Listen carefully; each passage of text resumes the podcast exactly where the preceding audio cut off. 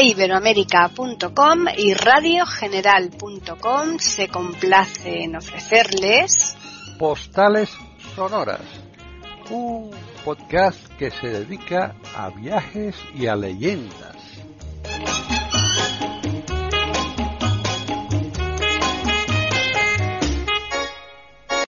¿Qué tal? Bienvenidos un día más a Postales Sonoras, Cultura y Leyendas en iberoamerica.com. Soy Paqui Sánchez Galvarro y aquí seguimos nuestro periplo por el país italiano, un maravilloso, un país eh, pues muy, muy, muy cercano a nosotros en todos los aspectos, ya no solamente eh, en, territorialmente, sino pues que es muy parecido, lo que es el italiano en sí es muy parecido al español.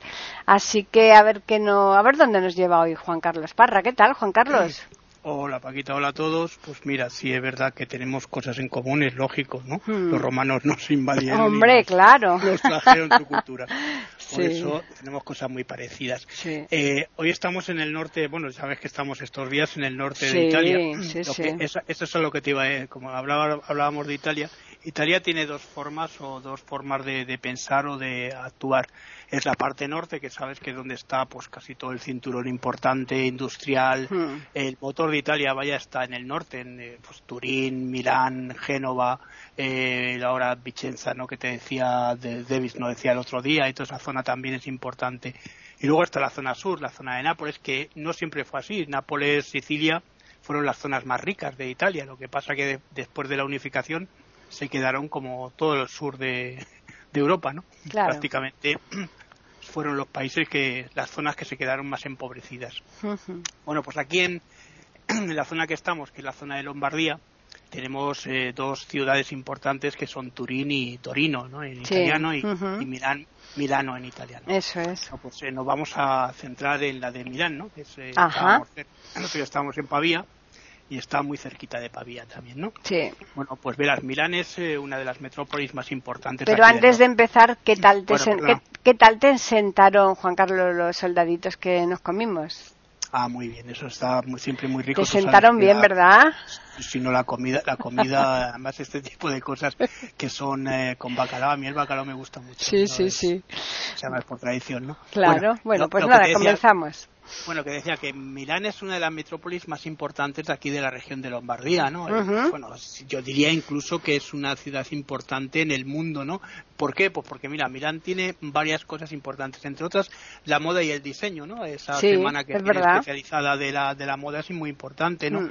Eh, bueno, aquí también en Milán vamos a poder encontrar varios sitios. Por ejemplo, mira, la Bolsa de Valores de, Nacional de, de Italia está aquí en Milán. Eh, no es como aquí en Madrid o en algunas ciudades que sabes que está centralizado en sí, o en Nueva York, ¿verdad? Es cierto. sí, sí, En Nueva York o, por ejemplo, mm. no es que hay, hay, países, por ejemplo, como Estados Unidos, que cuando la gente le pregunta, gente que a lo mejor no sabe, porque hay mucha gente que no sabe, le preguntas cuál es la capital y te va a decir Nueva York. Y no, y, no lo es, o sea. no lo es, claro, la capital es Washington, ¿no? Claro. Lo mismo pasa, lo mismo pasa en Holanda. En Holanda la capital es, La Haya, ¿no? Y Exacto. Ámsterdam.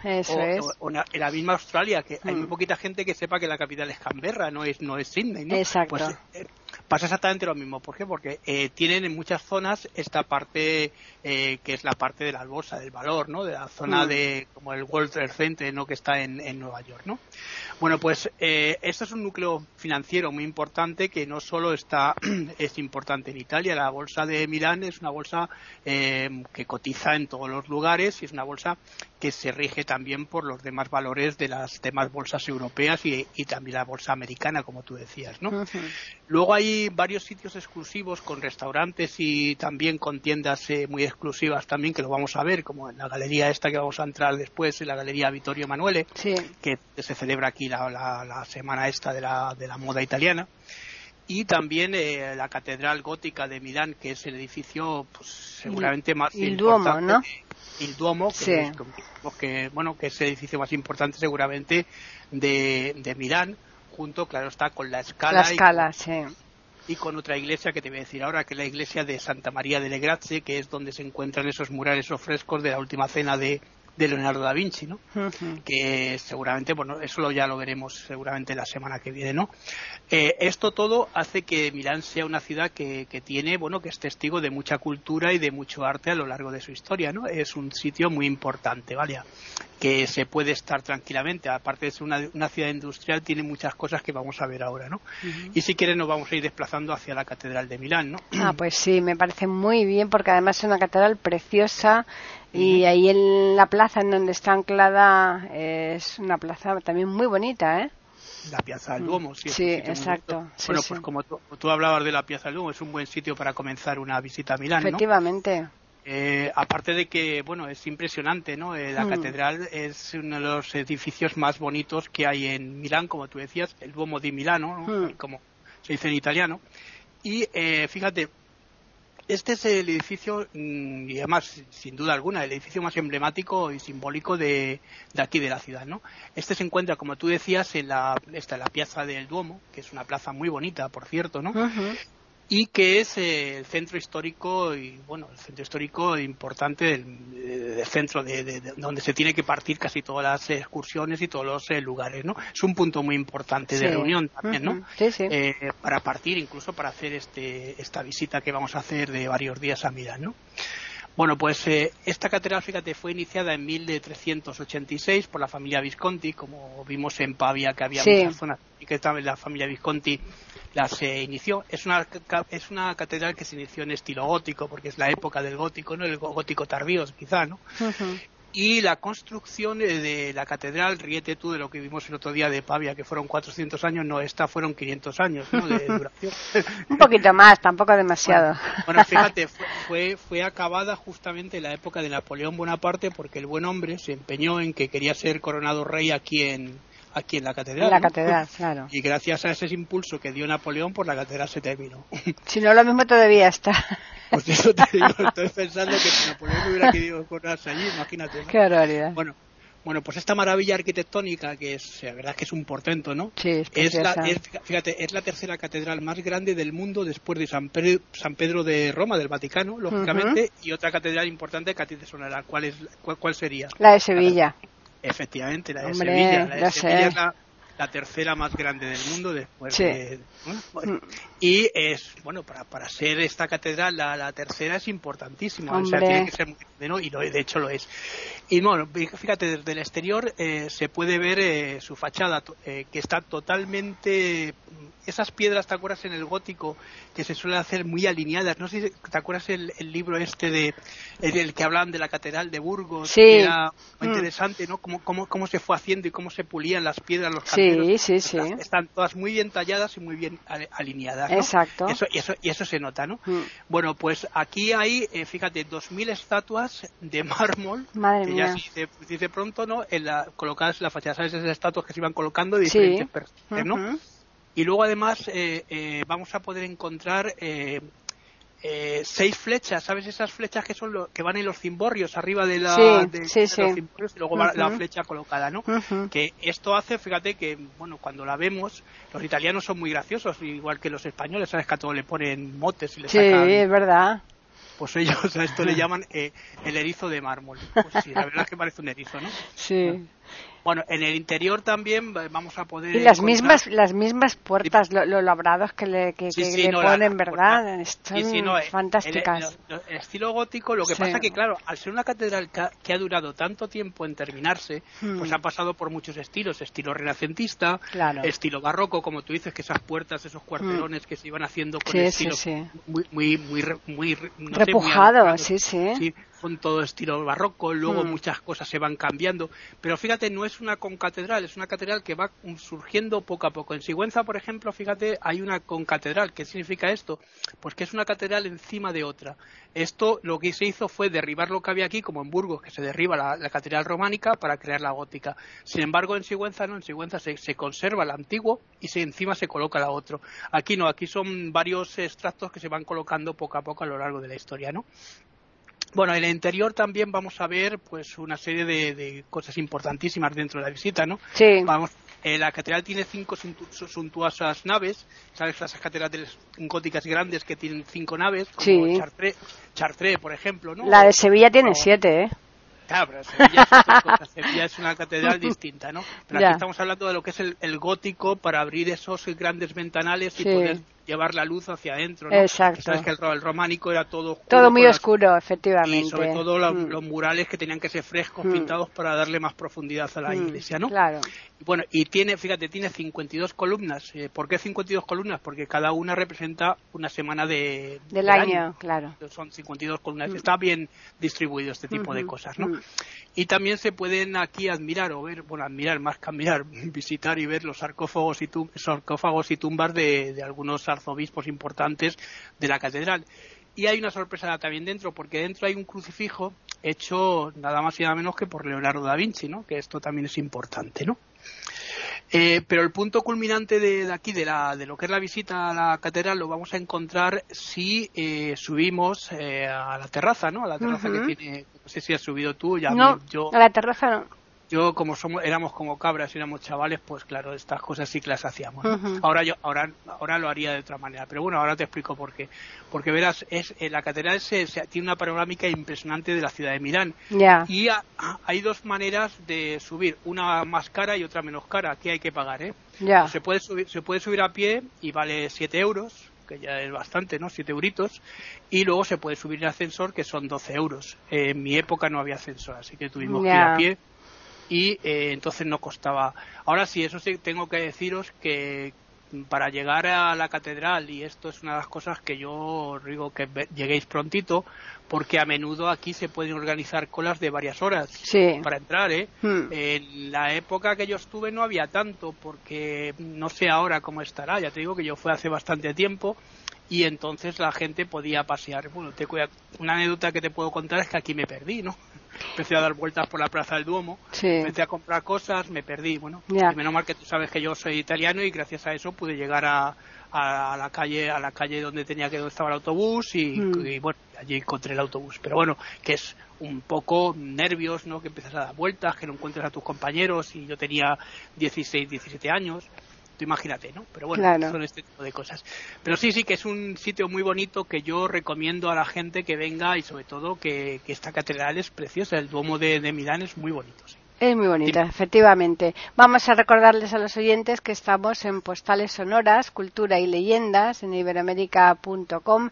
Y yo creo que ahora vamos a cruzar solo la plaza, ¿no? Irnos enfrente. no, ahora, no tenemos que recorrer. Bueno, la plaza es bastante grande, ¿eh? La plaza es muy grande. Y es bastante grande, así que... Bueno, pues ahora vamos a ir a la Galería Vittorio Emanuele II, ¿no? que sabes que es el, primer rey de, la unificación, ¿no? Bueno, como tú decías, cerca de la catedral, ¿no? En el, el Domo, Hmm. Aquí en un lateral del Duomo. Está en justamente la piazza del Duomo. Eh, pues se puede ver, se puede visitar esta galería que estábamos diciendo, una galería de moda muy, muy, muy importante y que es otra de las eh, principales, eh, bueno, pues sitios turísticos, lugares importantes que, que yo creo que si estamos aquí, bueno, pues lo podemos visitar, ¿no? Porque es un sitio muy bonito, ¿no? Bueno, el lugar es muy ha sido siempre muy fotografiado y muy conocido por eso, por la Semana Internacional de la Moda y porque además es un sitio, eh, no sé si tú entraste, pero a mí me parece. Sí, sí, entré, sí. Mm. Eh, además es muy luminoso, mm. con eh, tiene, fíjate, esas... Muchos trajes, mucho, mucho... No, pero hablando de lo que es la estructura de edificios, ah. arcadas que son muy bonitas mm. y, esa cúpula que tiene, esa cúpula de cristal y hierro, ¿no? Que le da una luz muy, muy importante. Luego, eh, pues fíjate, esto le llaman los milaneses porque como, esto le ponen todo motes el salotto, ¿no? Hmm. El, salonazo, alguna cosa así, ¿no? Bueno, y la galería pues eh, está eh, bueno, es considerada como una de las, eh, digamos, más hermosas, ¿no? Quizá de Europa, en este sentido, ¿no? Es como aquí cuando se hacen las cosas aquí de la, la semana esta, la Fashion Week de, aquí de Madrid, ¿no? Que es la de la pasarela Cibeles, ¿no? Claro, sí. Eh, y además no podemos perderla y sobre todo llevar el, bolsillo abierto, ¿no? Esto es una de las cosas importantes. Y la cartera bien repleta también si queremos comprar eh, algo. Eso es.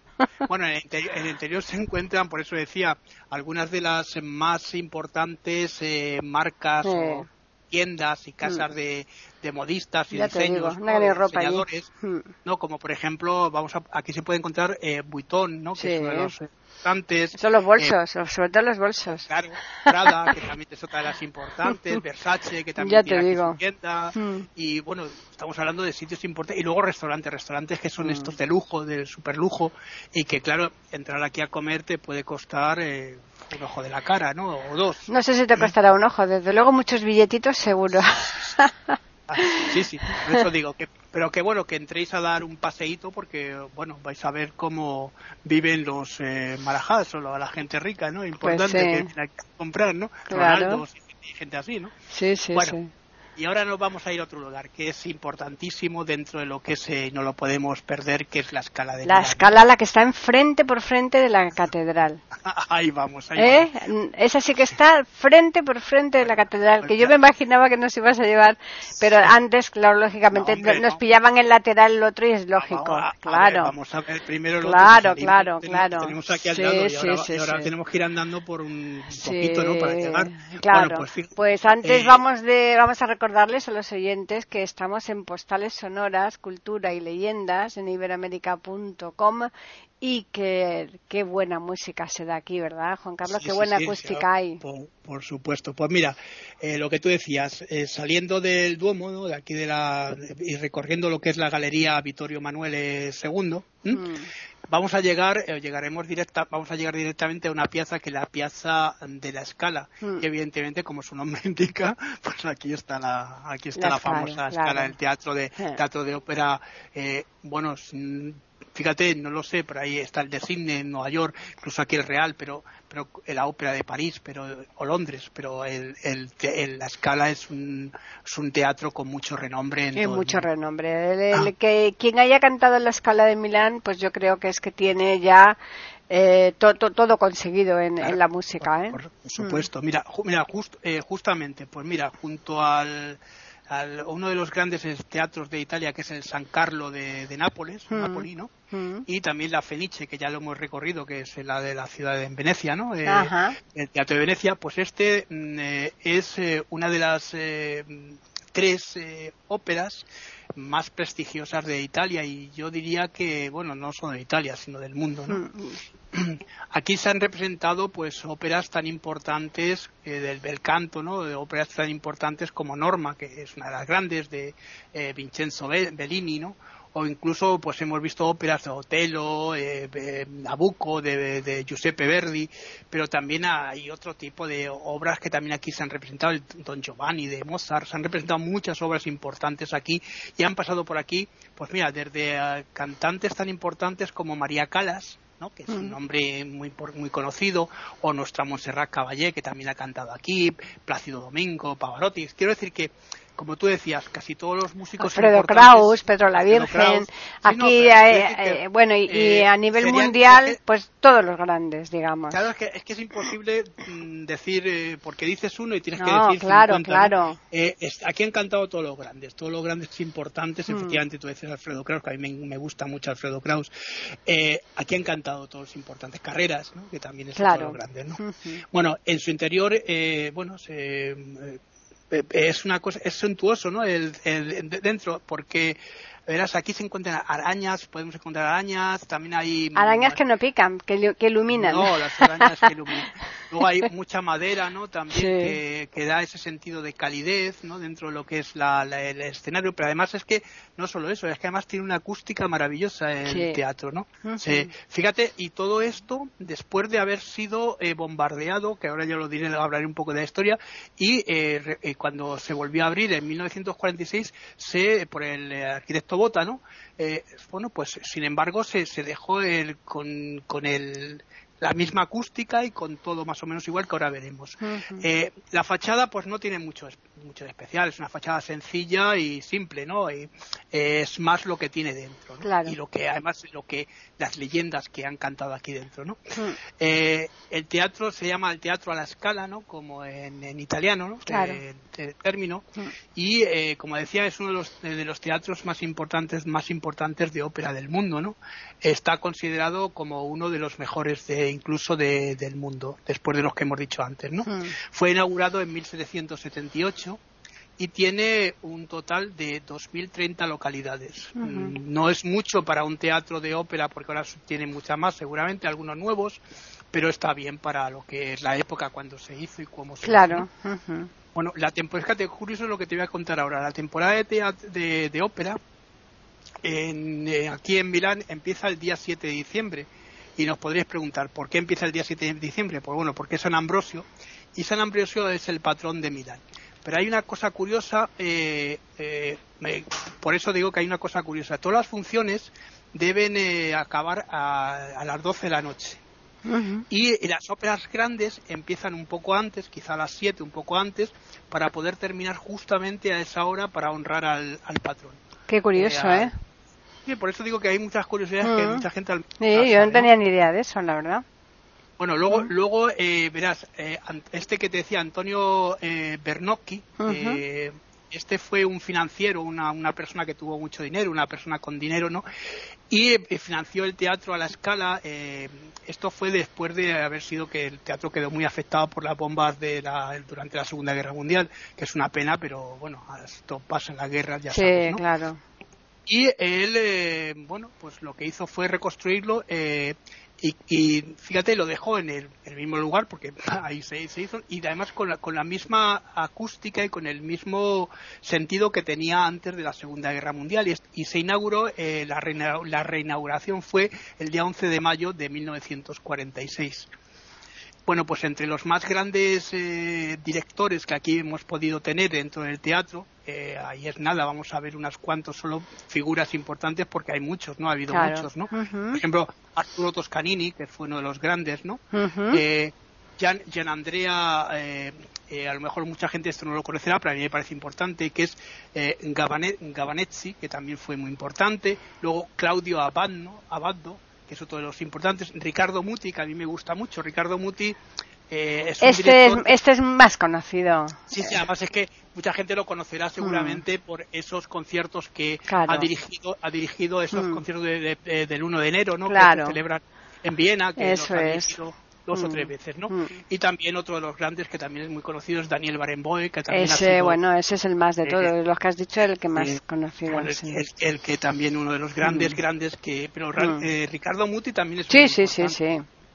Bueno, bueno, a la izquierda del, edificio, aquí se puede encontrar el Museo de, la Escala, ¿no? El museo de aquí del teatro y vamos a poder ver, y esto a lo mejor le interesaría a ver Antonio, no sé si habéis visto, hay una, colección de instrumentos muy, muy bonita aquí, de musicales de, de, lo que han sido los instrumentos que han pasado por el teatro, ¿no?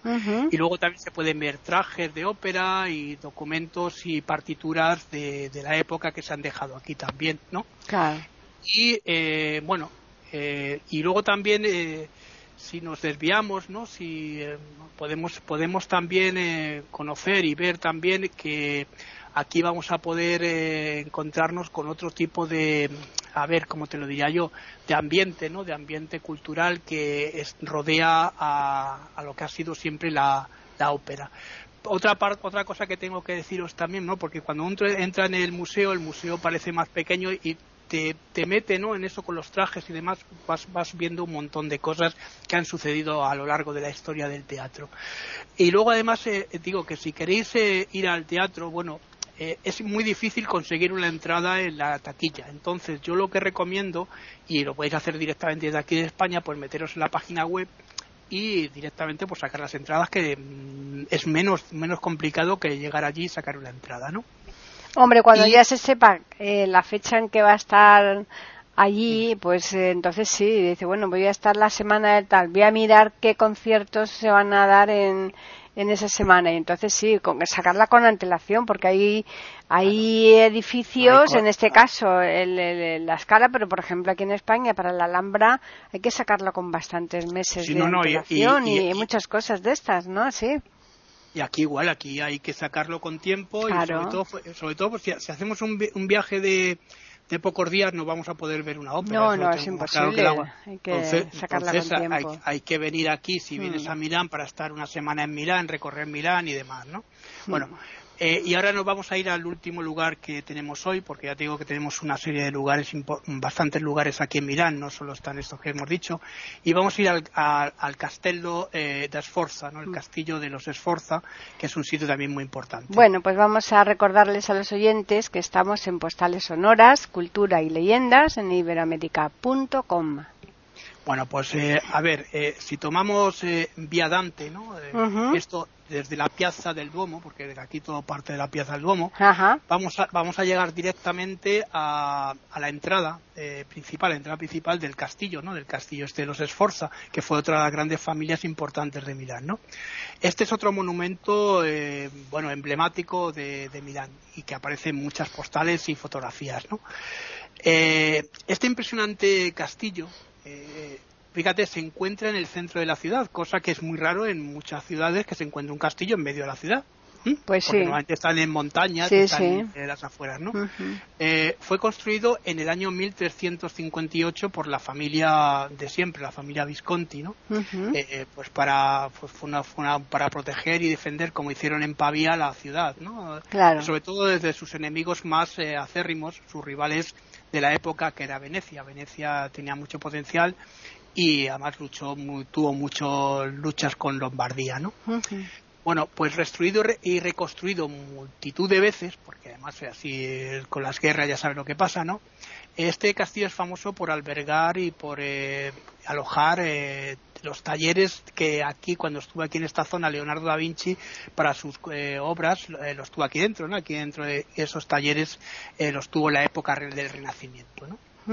Hoy en día el castillo pues aloja varios museos que vamos a ir viendo uno a uno porque son bastante. Verás, aquí tenemos el Museo de Arte Antiguo, eh, con frescos de aquí, evidentemente, de la familia Sforza, ¿no? Y también de, muchas esculturas que también datan de esta época, de esta familia. Familia Sforza, ya digo, que fue muy, muy conocida y muy famosa, ¿no?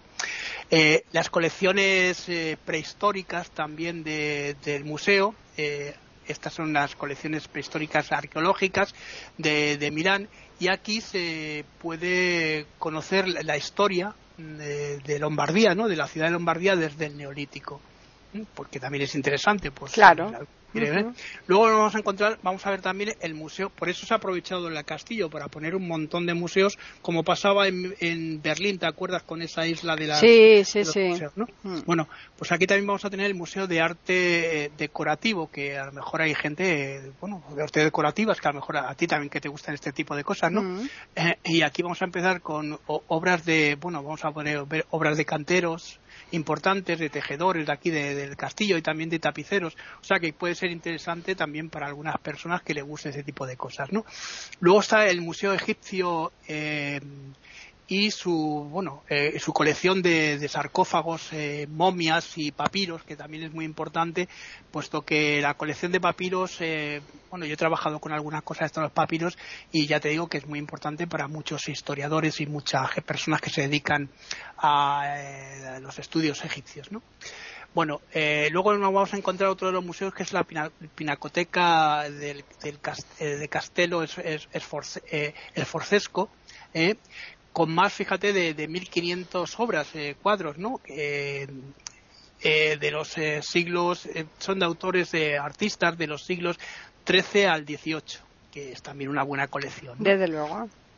Y luego está el museo, bueno, tenemos también el Museo de Instrumentos Musicales del Mundo, que este, aunque tiene de todo el mundo, también tiene algunos que a lo mejor si no habíamos visto en el Museo de la Escala los vamos a poder ver aquí, ¿no?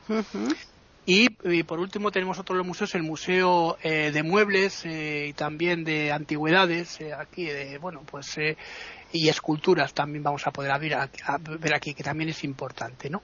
Bueno, fíjate, el amplio el amplio patio no que se encuentra pues que muy poca gente baja porque claro todo recorrer museos y museos pues a veces ya te das cuenta de que hay un patio interno que es muy bonito y es eh, se puede visitar y es gratuito no Aquí a menudo pues se hacen eh, pues, eventos importantes como pueden ser conciertos, de un concierto aquí en un castillo, ¿no? Qué bonito. Pues sí. Y, y también eh, a veces eh, otra cosa que es menos bonito que son mítines de partidos políticos. sí. estropean con sus palabras lo que es el, el ambiente. Y lo vamos a dejar aquí porque ya salimos de los museos. El próximo día vamos a empezar con un parque muy bonito que hay en Milán, que es el Parque Sempione, que es uno de los está muy cerquita. Yo te quiero decir que estamos haciendo un recorrido todo seguido de un sitio a otro que están cosas una muy cerca de otra. Claro, es lo mejor, ¿eh? es mucho mejor, más, práctico de cara a nuestros oyentes para que se puedan ubicar mejor. Eh, porque aunque esto es virtual, no hay que ir andando, pero por lo menos que sepan un poco eh, pues eso, el, recorrido que tienen y no, no, se nos pierdan, ¿eh? Como tú. No, por eso te digo, pero bueno, también, también, también eso hay que tener cuidado. Cuando vas con grupos, cuando vas con grupos, por favor, que la gente no se entretenga mucho en tiendas, en cosas de estas, porque luego siempre hay una tarde o dos que una persona puede salir una tarde, sobre todo, o una mañana puede salir a recorrer lo que tú quieres. Luego te dejan siempre un tiempo, ¿no? Claro. Por eso hay que tener mucho cuidado, porque si no, bueno, yo tuve la gran suerte de que en esa época ya sabía hablar italiano, entonces, bueno, no me perdí por esto, pero hay muchas personas que se pierden y hmm. luego es una gracia no solo para ellos, sino también para el grupo, porque hay que esperar y hay que buscarlos y demás. No, no, claro, eso eh, te, lo descabala todo. Hmm. Claro. A no ser que sepas, bueno, mira, yo cuando me perdí en la India, porque siempre me he perdido, sabes que me meto en muchos charcos. Bueno, pues cuando nos perdimos en la India, eh, en la época que me perdí, bueno, teníamos la ventaja de que ya vas con, ya eres adulto, ya tienes una, ya sabes dónde tienes el hotel, tienes tu dinero, te vas, te, claro te, coges un, taxi o te coges un, como nosotros cogimos un, eh, un resort, nos fuimos al hotel y punto, se acabó. Pero si no, eh, hay que tener mucho cuidado porque hay gente que a lo mejor, eh, bueno, ya es muy difícil, pero había una época en la que la gente empezaba a salir desde su país que no sabía idiomas y se perdía, se perdía en muchos sitios. No, pero sobre todo que dependiendo del país al que vayas y sobre todo en la zona en donde te encuentres, el perderte es peligroso. ¿Eh? que salirte del grupo es peligroso. Claro, te conté yo lo de, lo mm. de pasó en Johannesburgo, en Sudáfrica, claro, claro. que dijeron a las personas que no saliesen y vinieron desnudos solo con las zapatillas. Efectivamente. Hay que tener mucho cuidado, sobre todo hacer caso de las recomendaciones que nos dicen los guías en muchos, en muchos lugares donde vamos que puede haber peligro. Eso es. Bueno, pues vamos a recordarles a los oyentes que nos pueden escribir a postales arroba eiberoamerica.com, que es el correo que tenemos y además también pueden hacerlo si lo desean al Twitter e Iberoamérica con las iniciales EI y la A de América en mayúsculas. Y bueno, ya hemos empezado Milán y estaremos como dos o tres días, ¿no, Juan Carlos? Más bien tres. Dos o tres. Yo creo que tres, sí, Por porque no quiero no quiero ir tampoco muy deprisa, hmm. porque hay hay muchas cosas, nos quedan todavía algunas eh, cosas importantes, como por ejemplo, eh, ya te digo, el, convento de Santa María de, de Grazie, donde hmm. está la última cena, que es uno de los eh, frescos de los murales más importantes que hay en el mundo, y también ver algunas cosas más que hay también muy importantes aquí en Milán. Milán, parece que es una ciudad solo industrial, pero Milán tiene, tiene también mucha historia y muchas cosas importantes para ver. Efectivamente.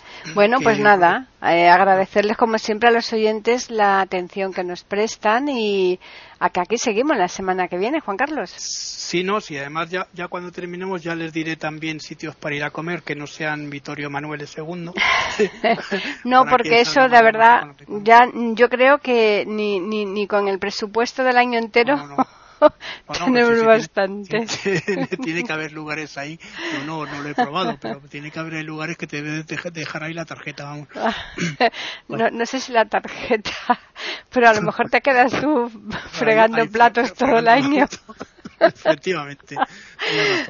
bueno, pues nada. Pues, eh, pues un abrazo para todos y la semana que viene pues seguimos escuchando, ¿no? Exacto, así que eh, les esperamos aquí el próximo jueves en iberoamérica.com. Nosotros les tendremos preparada una nueva postal, sonora, cultura y leyendas.